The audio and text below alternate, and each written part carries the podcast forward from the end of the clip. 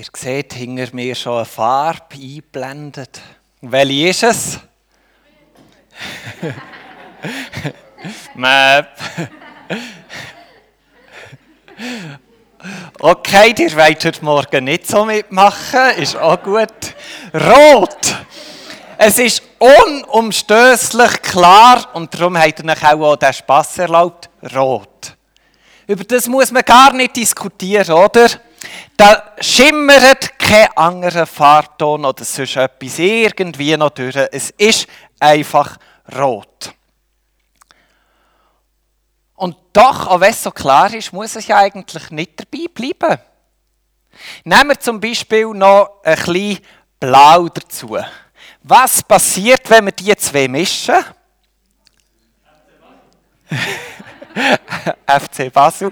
Ich muss mich heute Morgen auf eine kreative, ähm, auf eine kreative Auseinandersetzung einladen.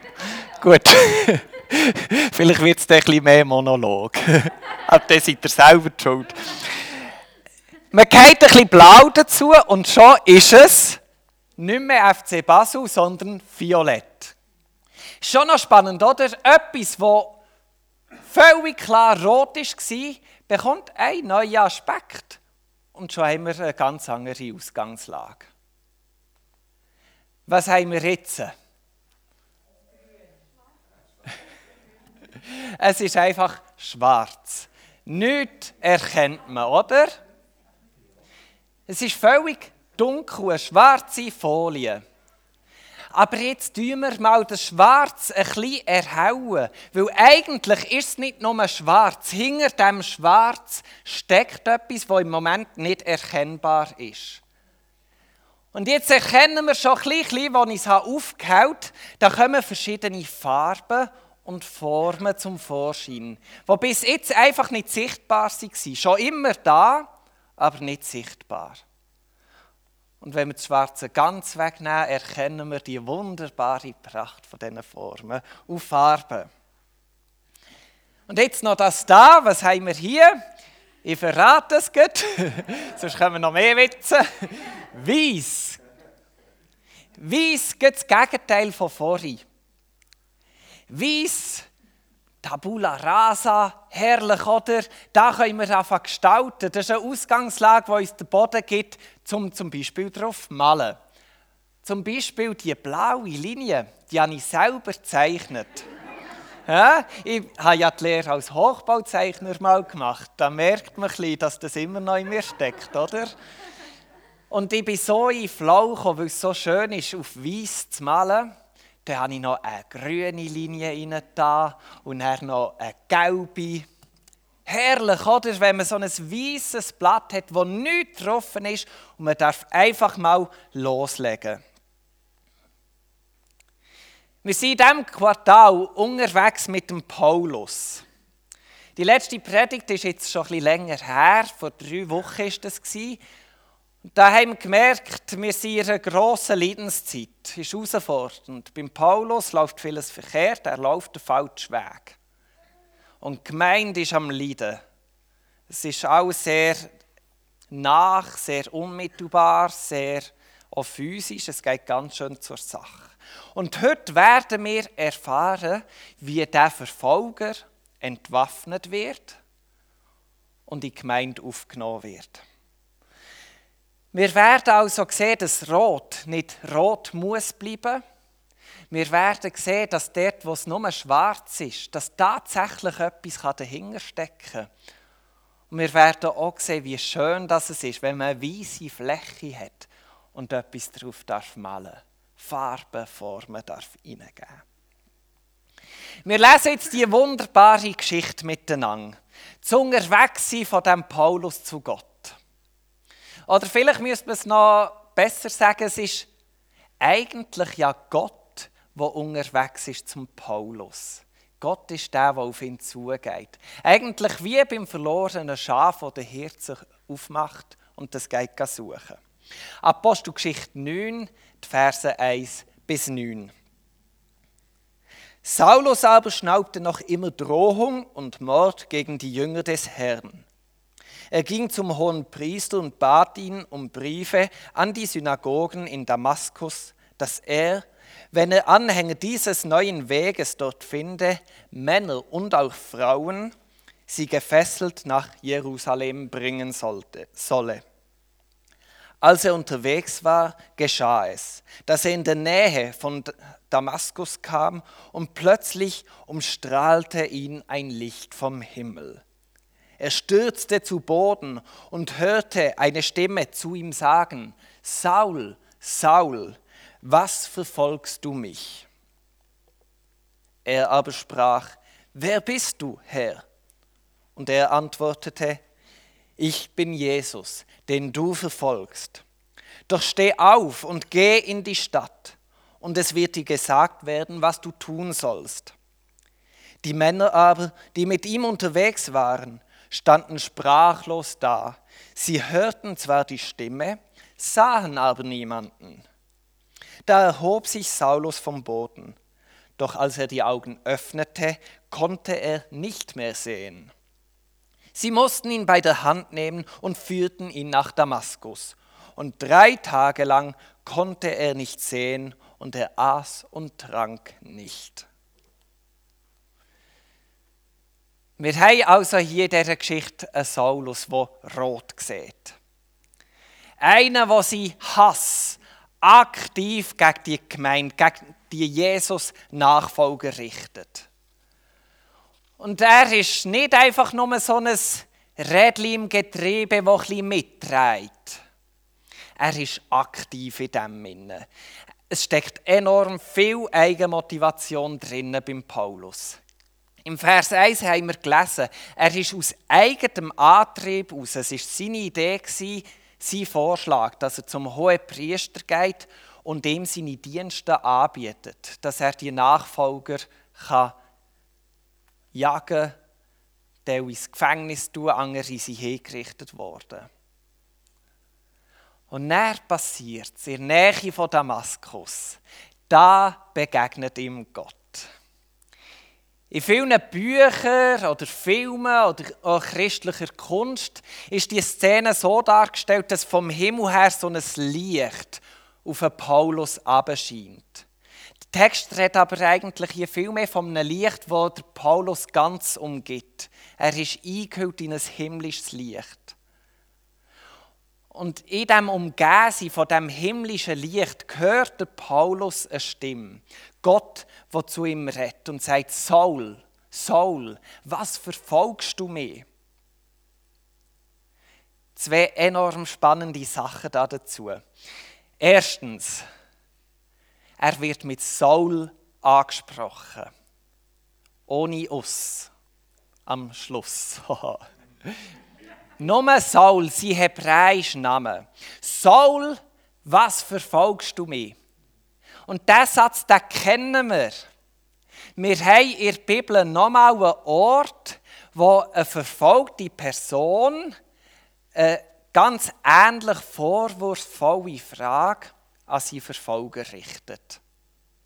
Ist 1. Samuel 26, 18 ist die Situation, wo der König Saul sein Knecht David am Verfolgen ist. Und auch dort taucht die Frage auf, was verfolgst du mich? Und der Saulus als Studierter, dem wird das Fünfe schon abgegangen sein. Er wird es begriffen haben, dass der Bezug auf den König Saul, dass das eine negative Metapher ist für sein Leben, für sein Wahn, für sein Rotgesehen, für sein Verstricktsein in ein Jagdfieber, das nicht mehr rational ist und was sich gegen eine völlig falsche Person oder Gruppe richtet. Ich bin sehr überzeugt, dass Saulus hat diese Botschaft schon mal verstanden. Du bist eine Person, die nicht mehr auf Gottes Wegen unterwegs ist. Die Hass richtet sich gegen jemanden, der es nicht verdient hat. Das zweite sehr spannende. Der Saulus hat ja Jesus zu Lebzeiten nie gesehen. Die sind sich nie begegnet. Das wird ja dann später auch noch Thema sein, wenn es um die Wahl vom Apostel geht. Und doch sagt Jesus in dieser Situation, Saul, warum verfolgst du mich? Mich. Das ist doch unglaublich, oder? Also sie sind sich effektiv zu Lebzeiten nie begegnet. Und so wie Jesus das formuliert, das lässt keinen Zweifel offen. Er identifiziert sich zu 100% mit seinem Lieb. Es ist seine Gemeinde, seine Nachfolger. Und die sind so verschmolzen miteinander, Jesus und seine Nachfolger, dass Jesus nicht nur parat ist, aufzustehen zu intervenieren, sondern er ist Teil von dem leidenden Lieb. Genau darum sagt er, warum verfolgst du mich? Noch mehr Identifikation ist nicht möglich. Das ist die ultimative Aussage, der ultimative Zuspruch, dass Jesus zu 100% in unserem Leid, in unserer Verfolgung, in unserem Schmerz drinnen ist. Und da merken wir, Jesus hat noch im Lukas 10, 16 gesagt, wer auf euch hört, der hört auf mich. Und wer euch ablehnt, lehnt mich ab. Es ist nicht nur ein Floskel. Ich finde das absolut beeindruckend. Eine unglaubliche Nähe, die uns Jesus zuspricht. Es ist nicht eine Nähe, die alles Leid einfach fernhaltet. Der Schmerz und all das, das ist immer noch Teil vom Leben. Aber es ist eine Nähe von Jesus, wo alles Schmerz und alles Leid mit uns zusammen durchlebt. Wir sind nicht allein. Er ist 100% klar mit uns in dem Innen.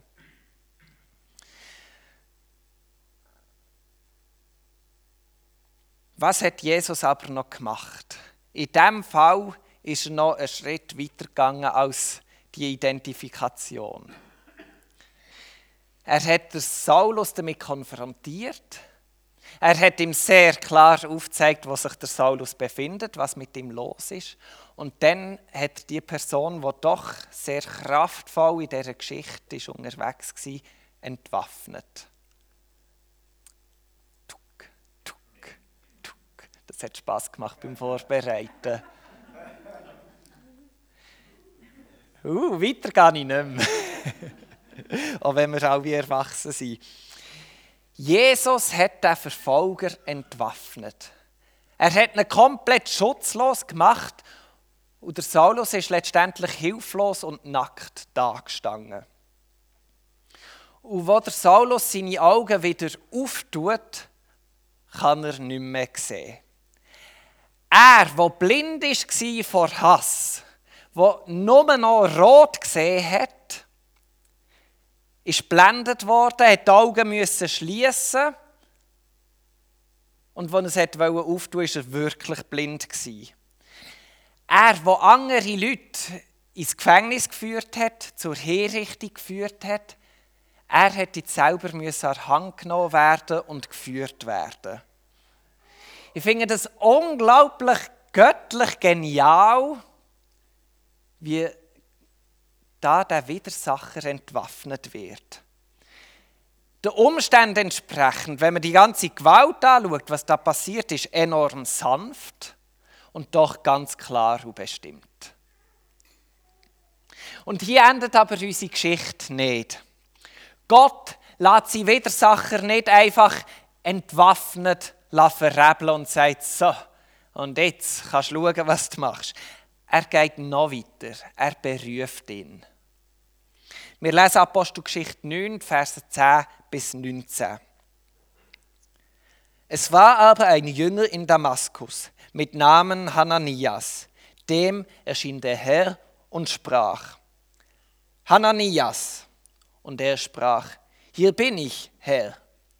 Der Herr sprach zu ihm, steh auf und geh in die Straße, die die gerade heißt, und frage in dem Haus des Judas nach einem Mann mit Namen Saulus von Tarsus. Denn siehe, er betet und hat in einer Erscheinung einen Mann gesehen mit Namen Hananias, der zu ihm hereinkam und ihm die Hände auflegte, dass er wieder sehend werde. Hananias aber antwortete, Herr, ich habe viel von vielen gehört über diesen Mann, wie viel Böses er deinen Heiligen in Jerusalem angetan hat. Und hier hat er die Vollmacht von den hohen Priestern, alle gefangen zu nehmen, die deinen Namen anrufen.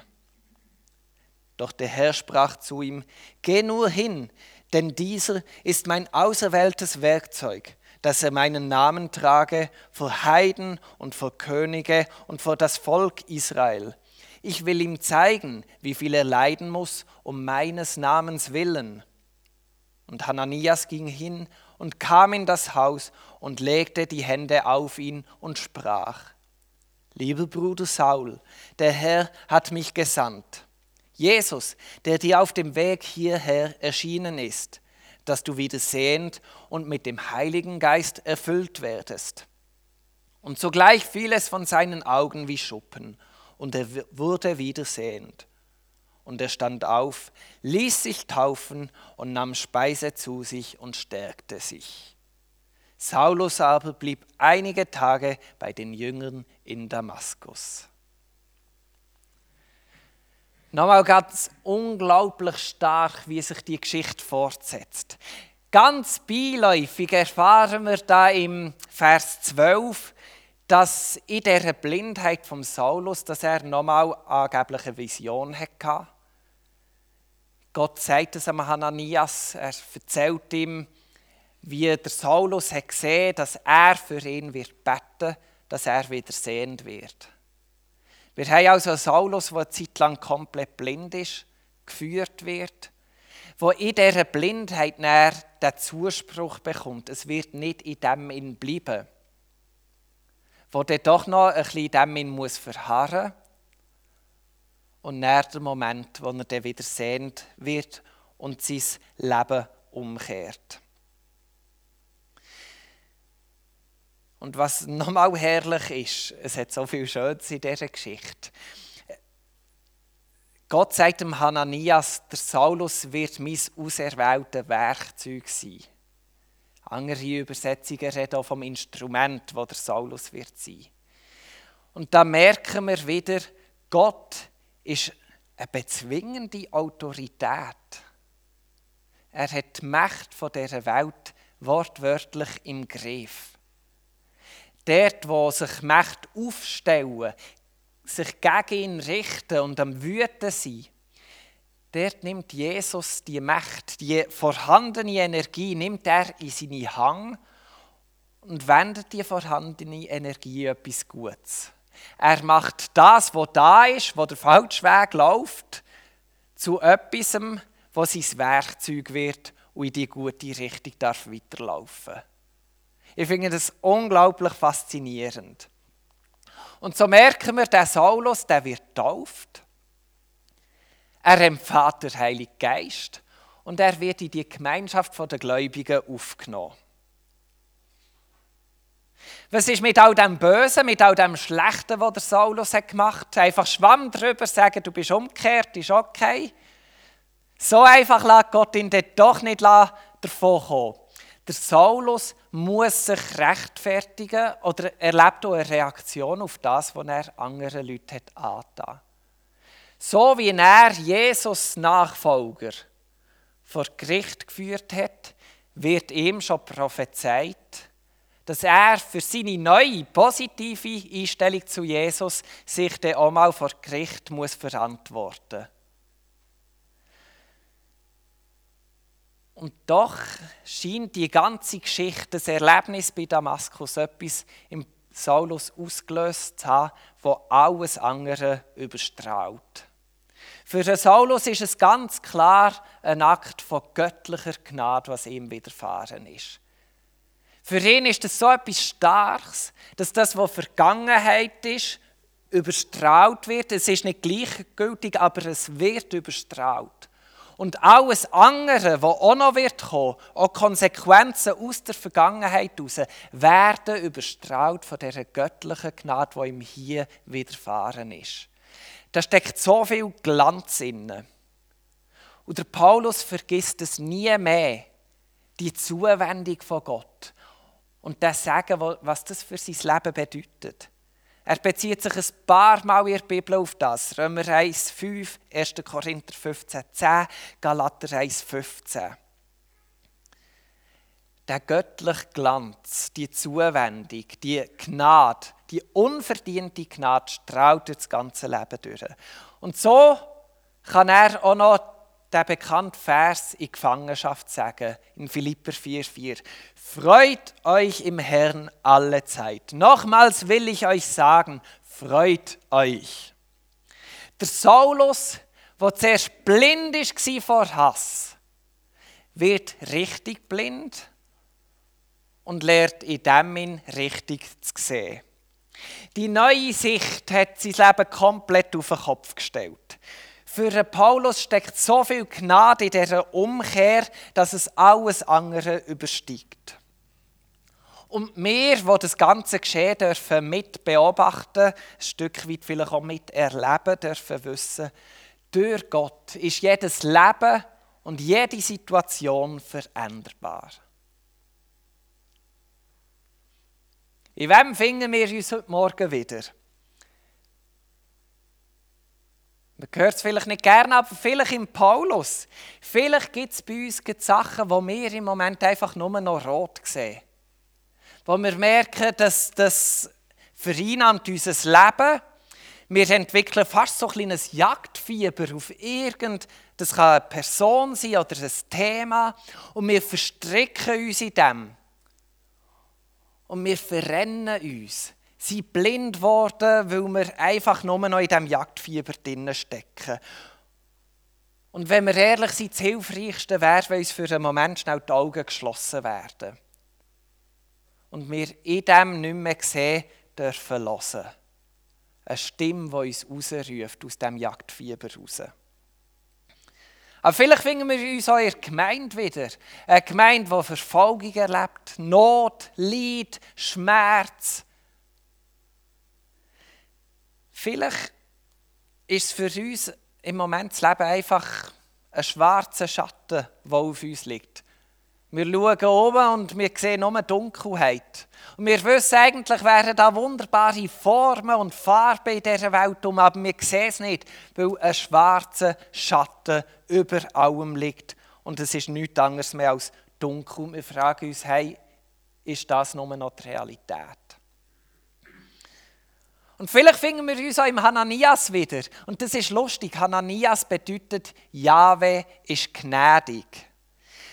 Vielleicht bin ich wirklich an dem Punkt am Leben wie der Hananias. Ich darf durch Gottes Gnade mit offenem Herzen umhergehen. Und Gott führt mich zu Leuten, wo er irgendetwas schon ihnen angerührt hat. Irgendetwas hat er bei ihnen vorbereitet. Und jetzt darf ich diesen Leuten begegnen, die vielleicht befreit worden von dem schwarzen Schatten. Und wir stehen zusammen vor einem Neuanfang im Leben. Und wir können anfangen, dem Leben Farbe geben. Farben, die das Leben erhellen, die es so wertvoll machen und so kostbar. Wir sind zusammen dran, irgendwie jüngerschaftlich einen Neuanstrich zu verpassen, weil durch Gottes Gnade ein Neuanfang möglich ist. Ich denke, egal wo wir stecken, wir dürfen wissen, auch wenn Rot die bestimmende Farbe im Leben ist oder so auf uns wirkt, es muss nicht dabei bleiben. Es ist Gott möglich, dass er seine Farbe hineingibt und durch die Mischung entsteht etwas völlig Neues. Er kann es ganz klares Rot nehmen, Blau hineingeben und äh, wie beim Paulus entsteht Violett. Vielleicht aber auch beim Schwarz, wenn, wenn das im Moment unsere Realität ist. Wir dürfen wissen, Schwarz ist nur ein Teil der Realität. Es ist nicht die ganze Realität. Es steckt immer, immer etwas hinter dem Schwarz. Es ist nicht alles. Und wir dürfen wissen, Gott hält es auf. Es liegt in seiner Kraft. Es ist in seiner Möglichkeit, dass er das tut. Und zum Vorschein bringt, was eigentlich schon immer da war, aber einfach ist verdeckt worden. Und wir dürfen aber auch wissen, wenn wir hellem Grund begegnen, dass wir in Gottes Kraft dürfen anfangen malen. Dass wir geistgeleitet dem Leben Farben und Formen dürfen geben, es so wertvoll machen. Ich weiß nicht, was ihr mitnehmt von dem Morgen, wo das ihr euch findet, was euch anspricht, für euch persönlich oder für die Leute, die damit noch unterwegs sind. Wir dürfen aber wissen, durch Gott ist alles veränderbar. Es muss nicht bleiben, wie es ist. Mit verschlossenen Augen können wir sogar anfangen sehen. Amen.